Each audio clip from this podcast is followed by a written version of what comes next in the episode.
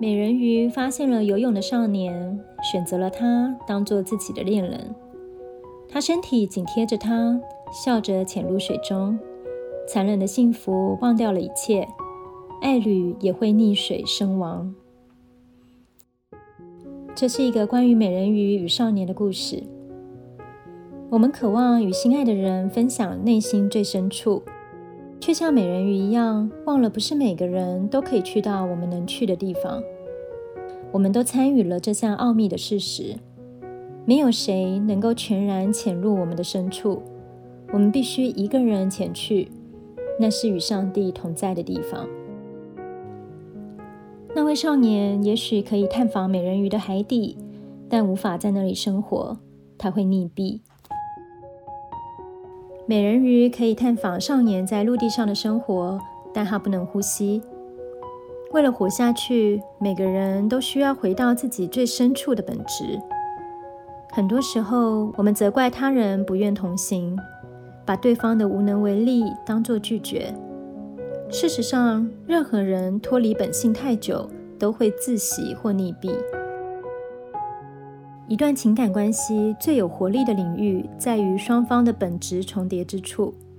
美人鱼与少年可以在海水与空气相接之处拥抱。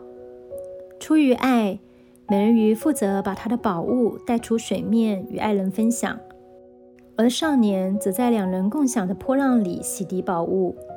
如此，每段真实的关系都成为一个家，让我们在与上帝独处之后得以回返。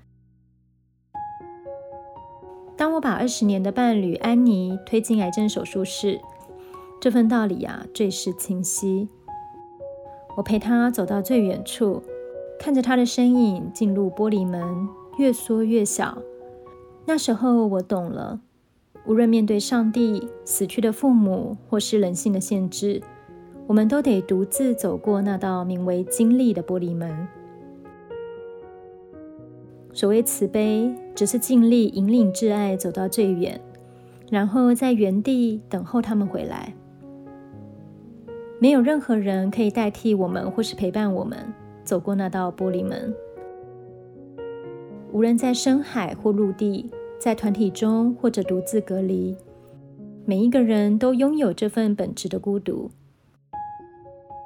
深处与高处之间的旅途，滋养了灵魂。来自他人的触动，让我们保持清明。在爱的奇迹之中，我们谦卑。